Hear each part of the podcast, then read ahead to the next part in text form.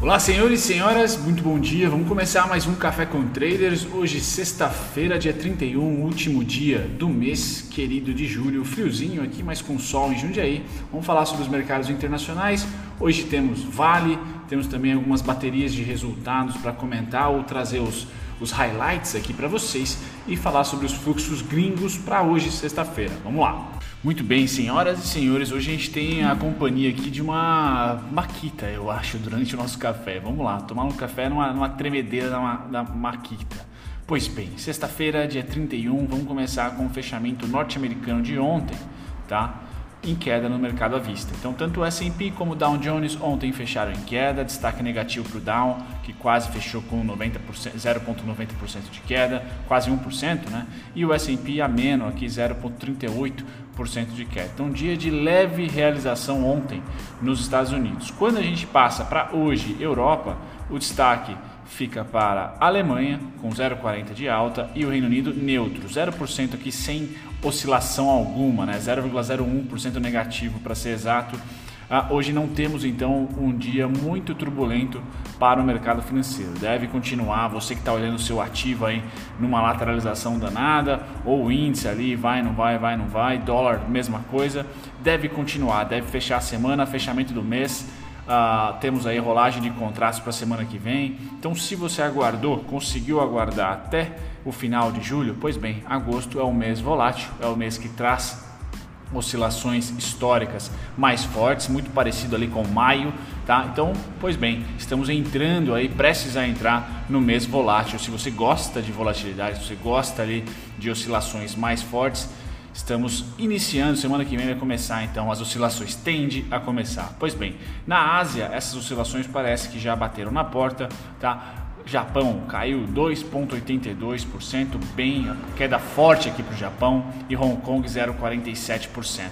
Tá? Então destaque negativo fica para a Ásia, bem concentrado ali no Japão, tá? E o resto do mundo stand-by, tá? Ou é 40 0,40% de alta, 0,40% de baixa, sem muita oscilação forte hoje, sem esperar muitas emoções.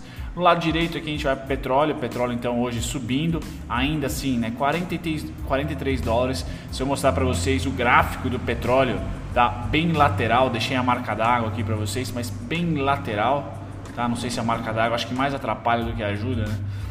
Mas percebam aqui né, o gráfico fazendo um, um, triângulo ascendente aqui, tá? bem lateral mesmo.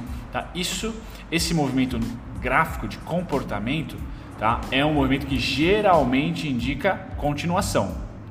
Tá? É um padrão de continuação, nesse caso de alta, onde a gente tem o padrão formado por uma resistência, linha horizontal tá? e por uma LTA, uma linha ascendente ligando os fundos. Então é isso que está acontecendo aqui, tá? Com uma leve cauda emocionante, tá? No dia de ontem, porém mantém o preço ainda em uma linha. Se fosse desenhar aqui no gráfico, uma linha horizontal de alta, pode colocar aqui, ó.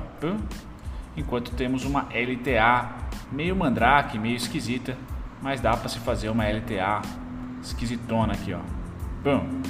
Tá? Seria este o padrão do uh, petróleo bem lateral, né, que é um gráfico diário, então a gente percebe aí que no mês de junho a gente ainda continua na mesma oscilação do mês passado, tá? Então um mês aí de lateralização. Vamos ver para onde estoura. Se estourar para baixo, tá? A gente vai conectar aí pelo menos, tá? Pelo menos a base aqui da LTA como um alvo, pelo menos a base. Então a gente fica sempre de olho nesse rompimento. Por enquanto nada, nada de sinal, galera. Somente tá? lateralização, equilíbrio, o que é bom para o mercado à vista, né? o mercado à vista não, o mercado real, na né? economia real é ótimo, o petróleo ali sem grandes oscilações, tá? traz bons contratos, aí, mais facilidade na projeção de dívidas, contratos, tá certo? Negócios. Ótimo.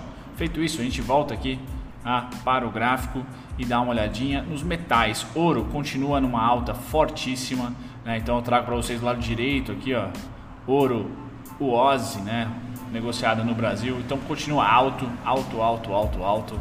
Não quer cair.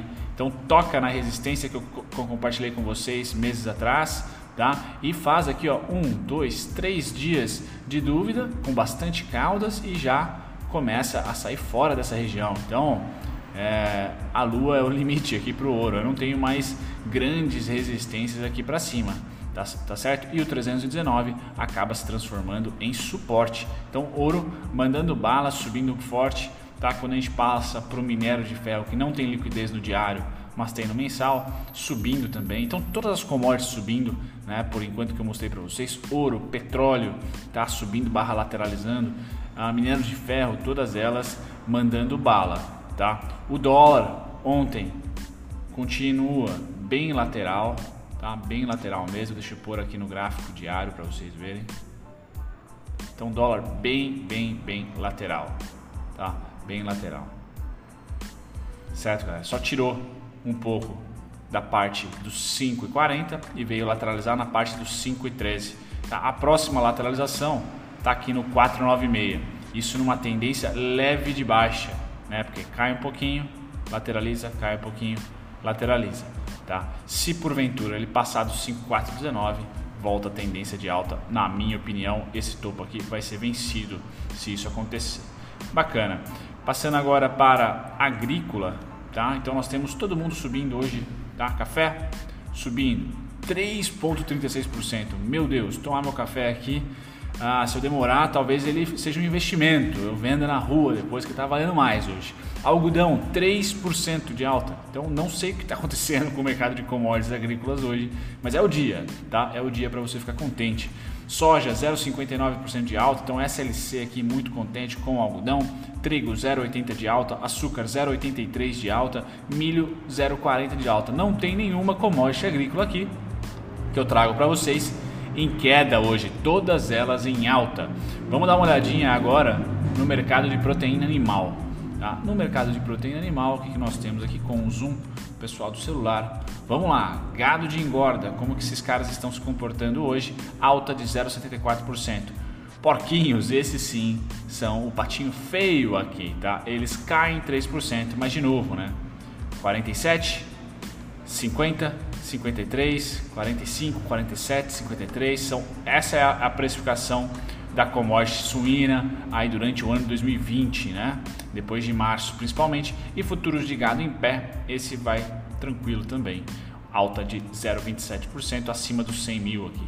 Tá? Então, um dia ótimo para as commodities agrícolas hoje, tá? Quando a gente volta para falar dos índices futuros, o que, que nós temos aqui para essa sexta querida? Todo mundo aguardando aqui banho-maria, fechamento de mês, então S&P 0,30 de alta, Nasdaq 0,91 de alta, Nasdaq é um destaque, tá? Então, enquanto eu disputo a minha voz aqui junto com a Maquita, Nasdaq é um destaque, 0,91% de alta, Dow Jones 0,15 é, neutro Dow Jones e o S&P, setor de tecnologia nos Estados Unidos em alta, então me parece que quando o mercado está com uma pequena aversão ao risco, vamos dizer assim, os grandes investidores globais estão com uma pequena aversão ao risco, me parece que o protocolo deles é o que? Commodities, certo?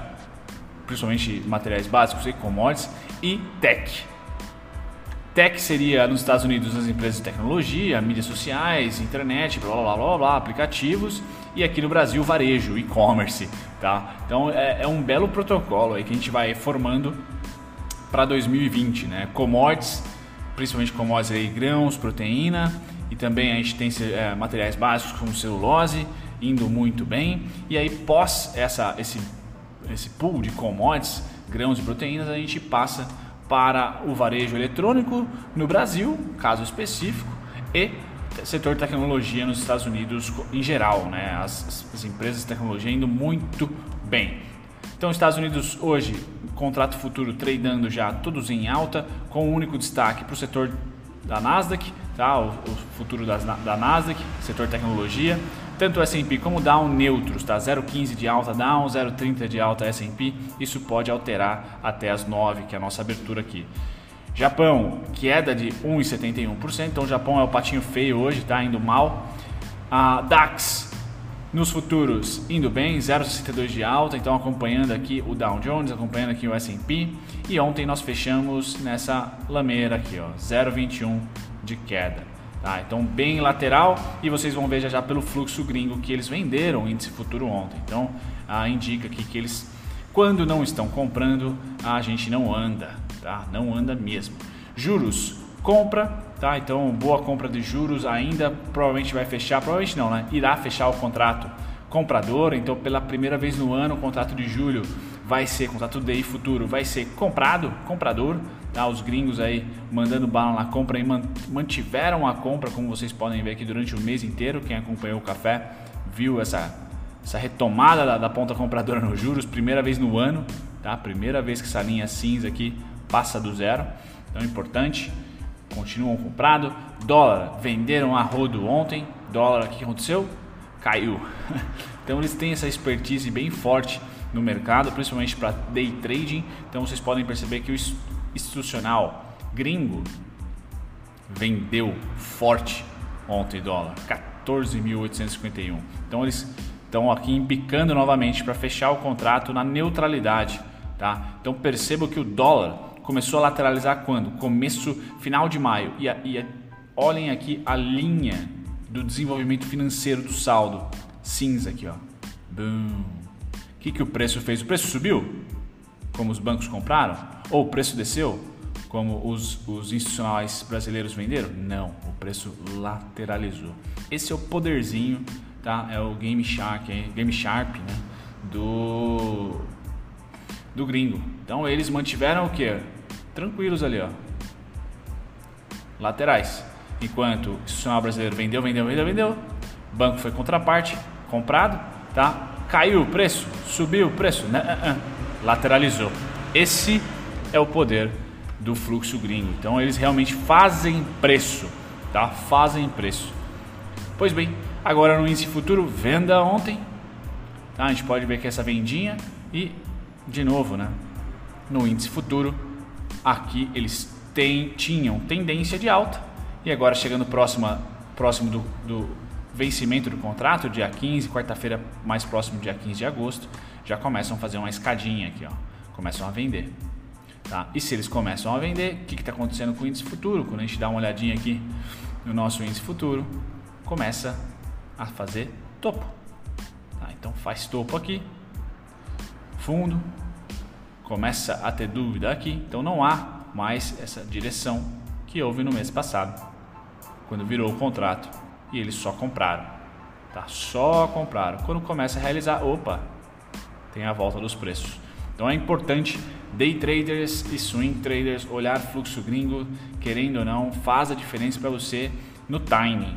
Tá? É trabalhoso? É, pode ser. Mas quando você encaixa na rotina e padroniza, meu, você faz tomando café rapidinho, 5 minutos, você já consegue enxergar no dia, tá? Eu sou um dos traders ou especuladores, enfim, apostadores que tem viés, tá? Então eu vou tomar um loss, por exemplo, no dia, porque eu estou enviesado, tá? Eu não fico trocando de viés ah, no, durante o dia, porque isso, pelo, pela minha experiência, traz muito mais estresse do que vale a pena de repente você zerar uma posição ou terminar o dia neutro, né? Eu gosto de ter viés, por isso que há essa preparação, por isso que agora eu compartilho com vocês o café, tá? Que é uma preparação minha que eu faço já há bom tempo. Por quê? Eu gosto de ter uh, um, um, viés, eu gosto de ter uma direção. Por exemplo, se eu estou enviesado, depois do café de hoje, anotei meus pontos, passei para vocês, compartilhei, e aí eu acho que é dólar para cima ou lateral, tá? E eu acho que é índice lateral ou para baixo. Eu só vou procurar resistência, uh, suporte no dólar, se é para cima ou lateral, e eu só vou procurar resistência no índice se é lateral ou para baixo. Então não procuro suporte no índice, não procuro resistência no dólar. Então eu gosto de simplificar, de ter um viés porque me simplifica a minha ideia, sabe? Eu não vou, ah, não, tô comprado, ah, tô vendido, tô comprado, tô vendido. Não, só vou buscar venda, só vou buscar compra. Se Odin não me der uma resistência onde eu quero que seja resistência, ou um suporte onde eu quero que seja suporte, eu fico sem fazer nada. É, sem fazer nada também é uma arte é, no trading, tá? Pois bem, onde que eu estou agora? É... Me perdi. Aqui, gráfico do à vista. À vista continua a venda. Eu até tento trazer uma certa emoção para vocês aqui. Ó, oh, galera, começaram a comprar. Bah. Aí dá uma lateralizada no preço, o que, que eles fazem? Vende. Sobe de novo, vende. Então, galera, médio prazo nosso extremamente vendido, mas há surpresas, como eu coloquei é, da Irani, por exemplo. Quem diria que o Morgan Stanley ia abocanhar de uma vez só 6%, 6,3% das ações de uma, uma empresa totalmente fora do radar. Então há essas, essas pinceladas. Se eles vão ficar com a Irani daqui a um ano, é difícil, mas há essas pinceladas, o que traz para a gente algumas comprinhas de vez em quando, porém no saldo total ali, setor financeiro, setor de consumo, por exemplo, venda, venda, é bem vendedor o saldo dos gringos. Bom, agora galera, eu, não, eu vou trazer para vocês o gráfico da Vale, tá? Ah, basicamente, teve uma grande oscilação nesse dia aqui, 14 de julho, e eu fiquei devendo aí uma atualização dela. Então você que me pediu Vale é o seguinte, bem simples, o que eu tenho para ela tá? São os fluxos vendedores desde do, do, do período pior da crise, lá março, abril, tá? Que variam 4,81, variaram aqui 4,89, 4,72 e o último, eu não coloquei aqui, mas provavelmente é algo parecido, né? 5,11, se tirar aqui, ó, é 5,11, é isso mesmo, tá? Perdão, aqui, 5,11. Então, a Vale, ela varia de, um, de uma máxima a uma mínima, cerca de 8 a 11, 10%, tá? E no valor nominal, cerca de 4,70 a 5,11, tá? Então, se você quiser caçar esse bonde do minério de ferro, que aparentemente vai longe, e você gosta de oferta e demanda somente, não precisa ser aluno meu ou análise técnica muito complexa, tá? É você caçar essa demanda vendedora, ela vai acontecer em algum momento. De novo, tá? ou acreditar que ela vai acontecer em algum momento. Eu vou pegar duas aqui só. Elas terminam muito próximas uma das outras. Tá? 58 seria o próximo ponto. E aí por Fibonacci, tirando os pontos que eu tenho do mestre de dividendos, tenho também pontos do Fibonacci, de Fibonacci, tá? uma estrutura que eu contei como máxima histórica, retração da crise e aí fizemos, começamos a subir, certo? Então aqui eu tenho um suportão em 53,37 e 53 bola, depois um supor, uma resistência atual em 61,84, também projeção de FIBO aqui, tá? Lembrando que 61,84 de baixo para cima resistência, de baixo para cima resistência. Se de repente a gente vencer ela, será suporte, tá? Para a próxima que é o 67,67. Bem legal, tá? E aí o último último alvo 82,27 lá em cima. Tá? Então essa é a estrutura que eu tenho para Vale, você que está de olho na Vale nessa subida a, a lá ouro, tá? dourada do minério de ferro. Notícias para hoje, né? Ontem, na verdade, então Localiza mostra bom resultado. Você que tem ações da Localiza deve ter gostado do resultado. Aqui está um resumão. O pessoal da Levante sempre põe um resumão aí do, do do resultado para a gente. Tá? Então ela reportou nesta quarta-feira, após o fechamento do mercado, seus números referentes ao segundo TRI. Tá? O resultado veio melhor que nossa expectativa, expectativa da Casa Levante. Tá? O destaque positivo foi o EBITDA, métrica que reflete a geração de caixa operacional da empresa de 438, 34 milhões, tá? acima da nossa expectativa da, do pessoal da Levante, que era de 290, então bem acima, tá?